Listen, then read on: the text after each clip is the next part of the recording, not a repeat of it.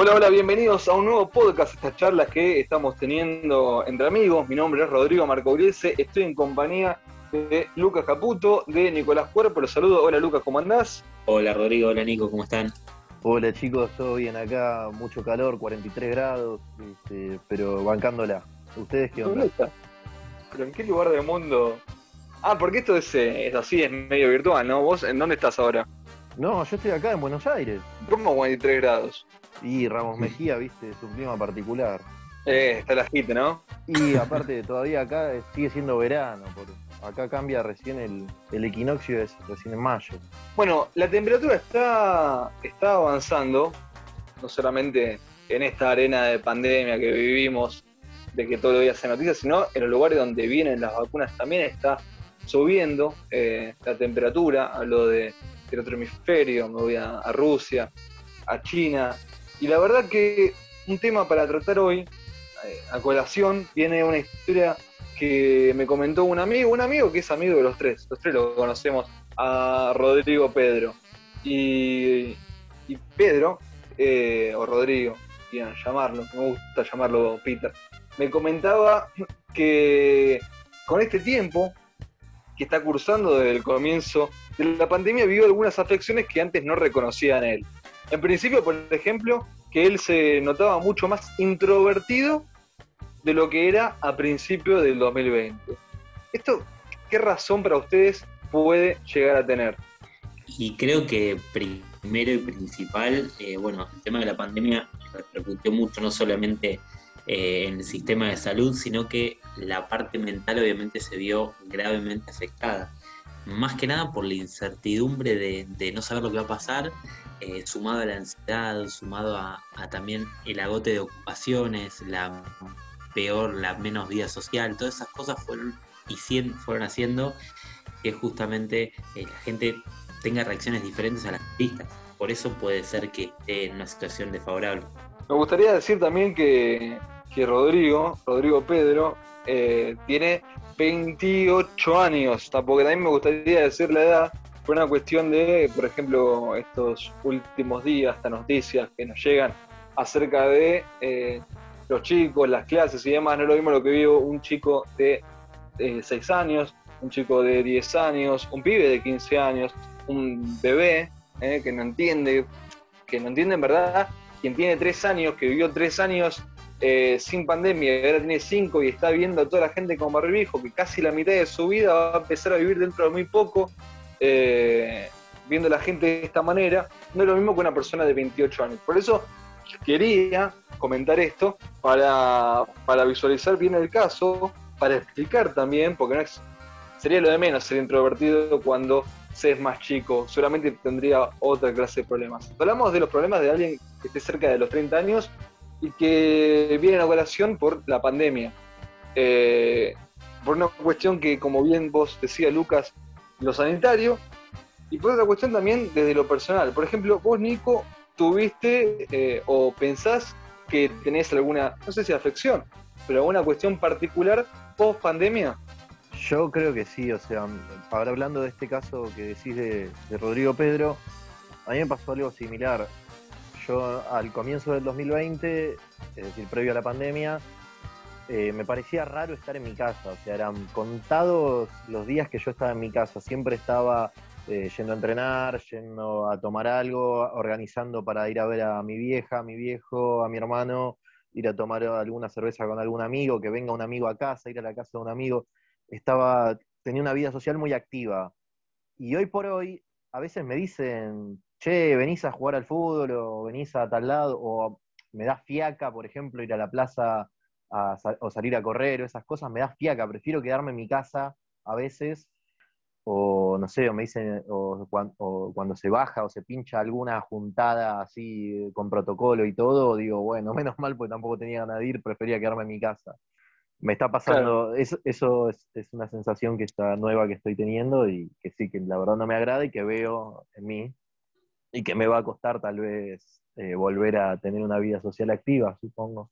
Claro, claro, la nueva formación de, rutinas. O sea, te desrutinizó lo que venía y te creó nueva rutina. Pero bueno, dentro de todo es una nueva forma de, vivir, ¿no? Esto de eh, crear nuevas rutinas por la pandemia o después de la pandemia o con las mayores o menores restricciones. Yo hablaba puntualmente de algo que vos hayas visto eh, que cambió para mal, ¿sí? la comunicación con un otro, que cambió para mal en la seguridad, en, bueno, en, lo que sea, ¿no? A eso me refería, y es un tema puntualmente que está pasando con, buena parte, con buena parte de, la sociedad eh, argentina. Yo creo que hubo un cambio, un cambio de paradigma, porque ya veníamos, eh, digamos, dentro de lo que es la parte virtual, ya venía haciéndose más común que la gente trabaje de forma virtual, que haya un montón de cosas que antes no, estaban, y hoy en día con el tema de la pandemia también, también se instaló más, entonces lo que termina pasando es que perdemos habilidades sociales, y cuando nosotros perdemos algo, no nos sentimos cómodos y obviamente nuestra actitud cambia, porque si nosotros sentimos que cuando nos juntamos con la gente, capaz no sabemos de qué hablar o no tenemos la misma actitud, la misma chispa de antes, posiblemente disfrutemos menos de esa salida. Por eso mismo es que también la gente se vuelve más introvertida o eh, no tiene ganas de salir. Básicamente se forma un nuevo hábito. Eh, Vieron que al principio de la cuarentena, cuando recién empezó, hablábamos de, por ejemplo, eh, vamos a salir mejores. No sé, ¿por qué en un primer momento siempre la humanidad o las personas tratamos de ver el lado positivo hasta que nos damos por vencidos y decimos, no, bueno, algo se pierde con esto. Que me parece importante hablar de que todos perdimos algo y cuando nos desencantamos con el tema. Pero decime, Nico, te quiero escuchar. No, bueno, volviendo al tema de lo que decía Lucas, de perder habilidades sociales o no saber cómo llegar a la gente o cómo hablarle a la gente, pasa un poco también el hecho de que tampoco tenemos demasiado para contar. Yo siento mucho eso, que por más que eh, siga en contacto por WhatsApp o videollamadas o llamadas simplemente, eh, mis días siento que son muy iguales a, los anteriores, que llevo un poco más de un año este, en casa comprando algo en el súper, cocinando o lo que sea, y no, no va mucho más allá de eso. Antes por ahí, bueno, eh, con las salidas y esas cosas teníamos más anécdotas o cosas que recordar memorables o hechos insólitos que nos causen gracia y algo más para transmitir. Hoy más que compartir una serie o algo que he visto en internet o escuchado en la radio o algún podcast, me pasa que no, no tengo mucho más allá, mis conversaciones son más vacías también. Un déficit de que, estoy de que se está perdiendo la habilidad social o que, bueno, la rutina me lleva a eso. O, no sé si es una causa o una consecuencia. En realidad creo también que a ver, respecto a lo que decía Rodrigo, de que pensamos que vamos a salir mejores, eh, en realidad depende de la respuesta que tenga la sociedad, porque toda civilización avanza según la respuesta que tiene una crisis.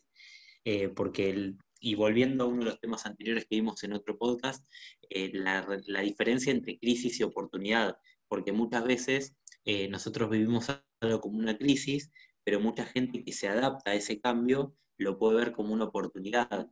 Por ejemplo, hay muchas personas y muchas empresas que se vieron súper beneficiadas, hay muchas empresas y muchas personas que se vieron súper perjudicadas, pero las que más se vieron beneficiadas son las que se adaptaron al cambio. Y capaz nosotros, que somos de una generación muy social, nos cuesta adaptarnos al cambio, pero las nuevas generaciones que están más acostumbradas a lo virtual, obviamente tienen otro tipo de respuesta, mucho más fácil y más accesible que nosotros. Sí, sí, es verdad. Eh, es verdad que más que social es de red social. la gente más joven y también parte de nuestra generación eh, en este sentido. Digo, se perdió bastante de lo social ya con la red, antes ya de la pandemia, ya habíamos perdido bastante contacto con la sociedad en general, porque en vez de, de se reemplazaban muchísimas reuniones por, por ejemplo, charlas que se tenía eh, informalmente en WhatsApp. No digo que toda la reunión se haga en WhatsApp, en Zoom o lo que sea, porque esto lo vimos con la pandemia, pero se había muchas cosas que se dejaban de decir cuando antes te juntabas en un bar o antes salías a hablar con, con un amigo, qué sé yo, lo hablabas por mensajito. O sea, las cosas del día a día lo resolvías por mensaje y dejabas para una vez por semana, dos veces, bueno, lo que cada uno se veía con, las amistades, con las relaciones que tenía. Eh, ya veníamos en ese marco. Quizás se haya profundizado malas cosas. ¿Vos crees que, Luca, vos crees que eh, se siente menos o las generaciones más jóvenes lo sienten menos por una cuestión que están más en las redes sociales, que se parece mucho a la virtualidad que se vive? Y en realidad somos personas que, se acostumbran a todo y se adaptan a todo, pero eh, al tener cierta edad, nosotros nos podemos comparar con la gente de 70, 80 años. La gente de 80 años le afecta mucho más que a nosotros. Nosotros estamos en una, digamos, en una edad algo flexible porque estamos como en el medio, pero capaz la gente más joven tiene menos tiempo acostumbrada y reforzando el hábito de lo social, yendo a lo virtual, y la gente de más edad tiene más años reforzando el hábito de lo social, de cara a cara. Por eso a más edad más nos cuesta, y también depende de la adaptación al cambio que tenga cada uno. Pero creo que todos coincidimos que, siempre lo mejor va a ser el cara a cara y, no tanto lo que es la red social, si bien todos estamos metidos en red social. Si bien es verdad que siguiendo estos lineamientos, que las personas más jóvenes son más propensas a usar redes sociales y demás, la persona por sí misma tiene una edad de desarrollo en el cual busca desarrollarse con los padres, hablar con amistades y demás. Es probable que aunque maneje las redes sociales un pibe de 15 años y no uno de 80, digo, pensando en las generalidades, es probable que tengan más necesidad de buscar y de encontrarse con amigos el de 15 años que el de 80. Esto, Bonico, pensás que es por una cuestión de la, la humanidad por sí misma busca estas cosas? A mí lo que me parece es que ya de por sí las nuevas generaciones estaban tendiendo a, un sedentarismo este, que ellos mismos elegían.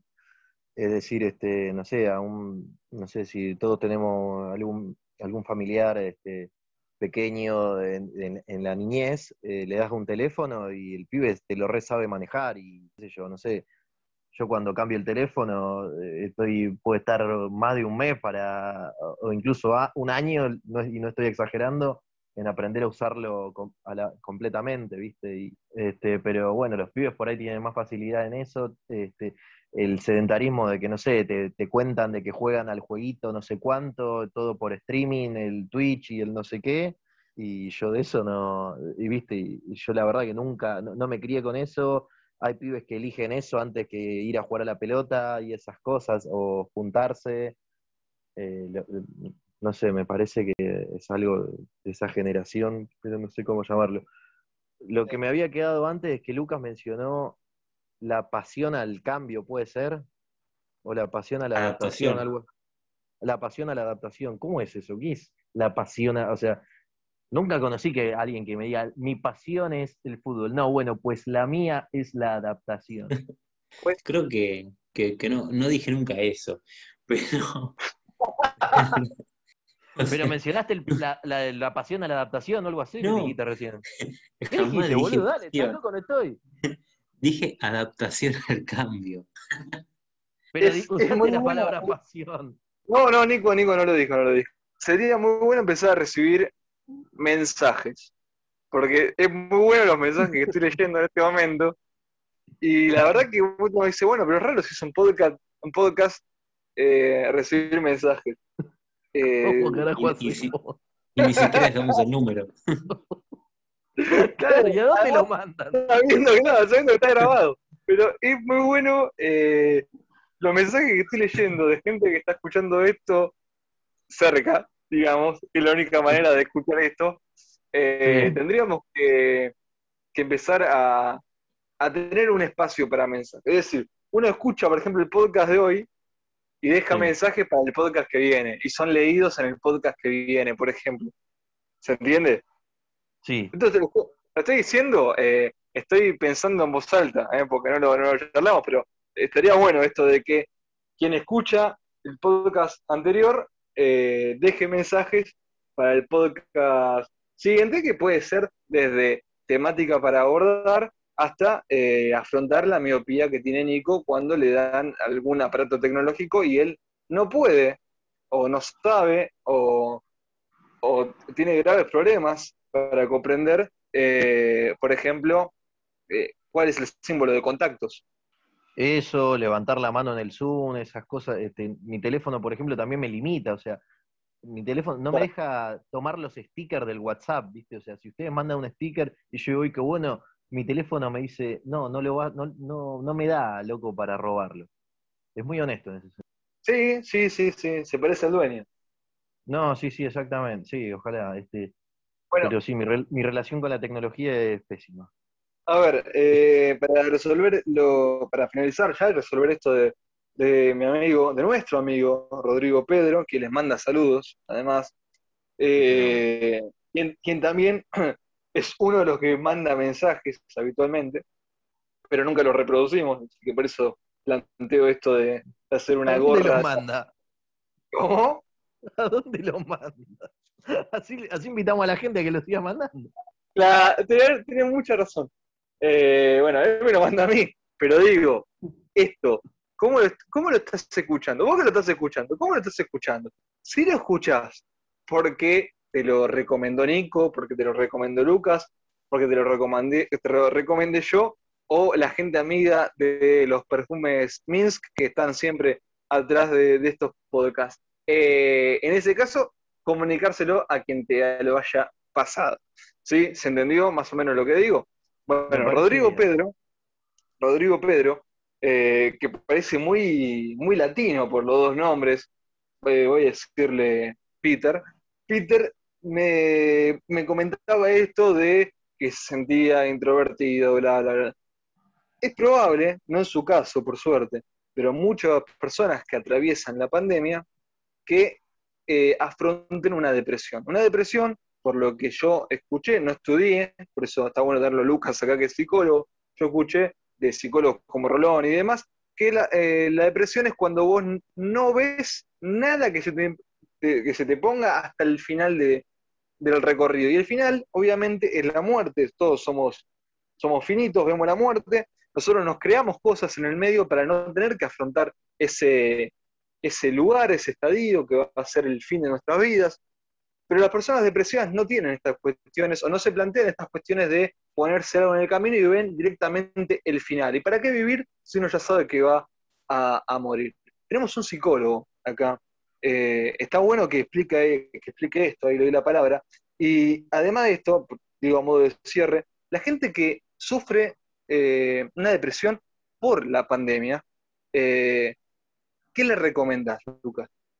Primero, es, un tipo de neurosis que aflora cuando las ocupaciones se terminan, se llama neurosis de domingo, de tiempo libre, que seguramente mucha gente y muchos de nosotros la vivimos, un domingo tipo 6, 7 de la tarde, cuando tenemos mucho tiempo de ocio o no sabemos qué hacer, ahí es cuando aflora ese tipo de, de depresión. Pero ahora, obviamente, multiplicado por todos estos días de, de pandemia. Y, sumado a esto que, decías, eh, también la Organización Mundial de la Salud detectó un incremento de la angustia, ¿sí? según encuestas y demás, en un más del 35% en las grandes potencias, que tuvo justamente cierto impacto bastante alto en lo que es. Entonces, algo muy importante de entender es que si bien la salud física está afectada, la salud mental es algo que capaz no le estamos dando tanta importancia que sí debería ser tratada con total seriedad porque la gente que tiene una imposibilidad física no puede hacer muchas cosas, pero la gente que tiene una imposibilidad mental o una depresión tampoco puede hacer muchas cosas. Así que el nivel de improductividad es muy similar. No sé, Nico, vos qué opinás respecto a esto. No, te quería preguntar si tenés alguna recomendación para hacerle a alguien que está transitando por algo así. Primero, ver a un especialista, ¿no? Estaría bueno. Si los Sí, niveles de seguro. ansiedad son muy altos, sí. Eso en primera instancia. Y segundo, básicamente, ponerse ocupaciones y ponerse objetivos para cumplir, más allá de que uno no pueda salir, si bien en cierto punto se puede salir, el hecho de entrenar, de leer, de empezar un proyecto, de salir a caminar, de cualquier cosa que también nos mantenga un poco ocupados para justamente no pensar en esto que hablaba Rodrigo, es algo súper importante, porque si no, no tenemos en qué ocuparnos y obviamente aflora esta depresión. Pero puede ser que, es- que esté de la mano con una falta de motivación para llevar a cabo todo eso que decís vos, de, de bueno, va, de centrarse en uno, de querer capacitarse o entrenarse o mantenerse bien. También es similar a lo que decía antes de la adaptación al cambio, o la pasión al cambio, como le gusta Oh, decir a, a sí. Nico. Mi nueva Entonces- doctrina. La Eh, gente eh, que- Perdón, perdón, perdón, perdón, eh, que corto así. Pero Nico, ¿cómo va a decir pasión al cambio? Me pareció escuchar eso. O sea, o sea, o sea, ¿cómo, Perdón, Lucas. que me pareció, te juro que juraba que, el chabón dijo eso y me llamó la atención. Por eso pasaron media hora y se lo pregunté, pues me quedó. Dije, dijo, a ver si escuché bien. Y se ve que no. Perdón, Lucas, perdón, Lucas, disculpanos. Eh, ¿Cuál fue la pregunta? Pasión al cambio. Eh, no, no, no, no, A, ver, lo que. Pasión al cambio, hay cosas. Lo que, lo que decíamos es eh, que está bueno poder y hablar en serio, vamos a hablar en serio. Estábamos hablando de, dos tipos de depresiones, ¿sí? Una que es la depresión propiamente dicho y otra es la, la que está quizás sobrevalorada en estos momentos, porque uno siente tristeza y dice que está deprimido.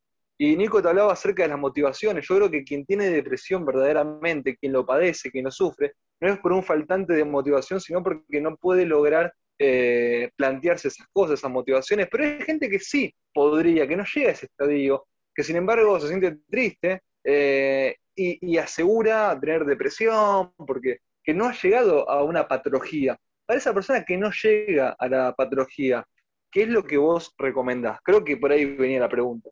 Claro, lo primero es siempre ahondar en el tema e investigar un poco más, porque la única forma de que uno pueda cambiar algo es sabiendo de qué se trata y sabiendo de qué punto uno parte. Por ejemplo, yo me encuentro desmotivado, hay un montón de cuestiones, porque la motivación generalmente viene de motio, en latín, que significa movimiento. Entonces, cuando uno se mueve más, también se motiva más. Por eso algo súper importante que no hay que dejar pasar es el tema de la actividad física, poder caminar y no quedarse quietos, que eso provoca sedentarismo, que después provoca mala alimentación, que genera que consumimos sustancias que también nos sacan motivación, es un conjunto de cosas. Pero lo primero y lo más importante es tomar la decisión de hacer algo distinto. Por eso la adaptación al cambio. Hay gente que tiene más adaptación y gente que tiene menos, pero en primera instancia lo que uno tiene que hacer es buscar actividades que a uno lo muevan.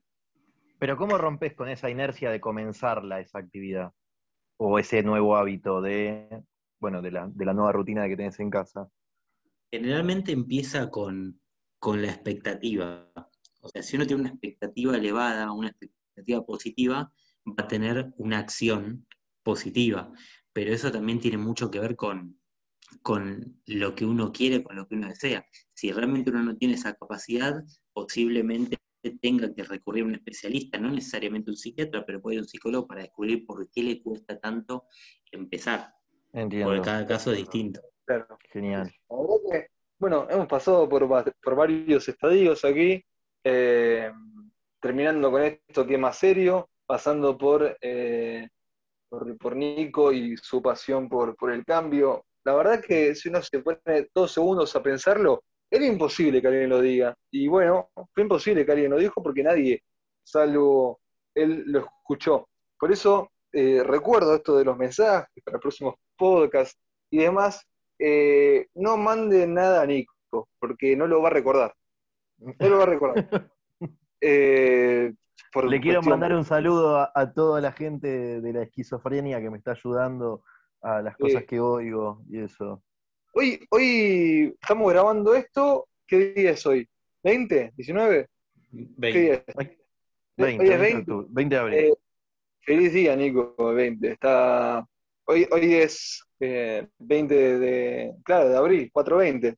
Feliz día, Nico, hoy es el día.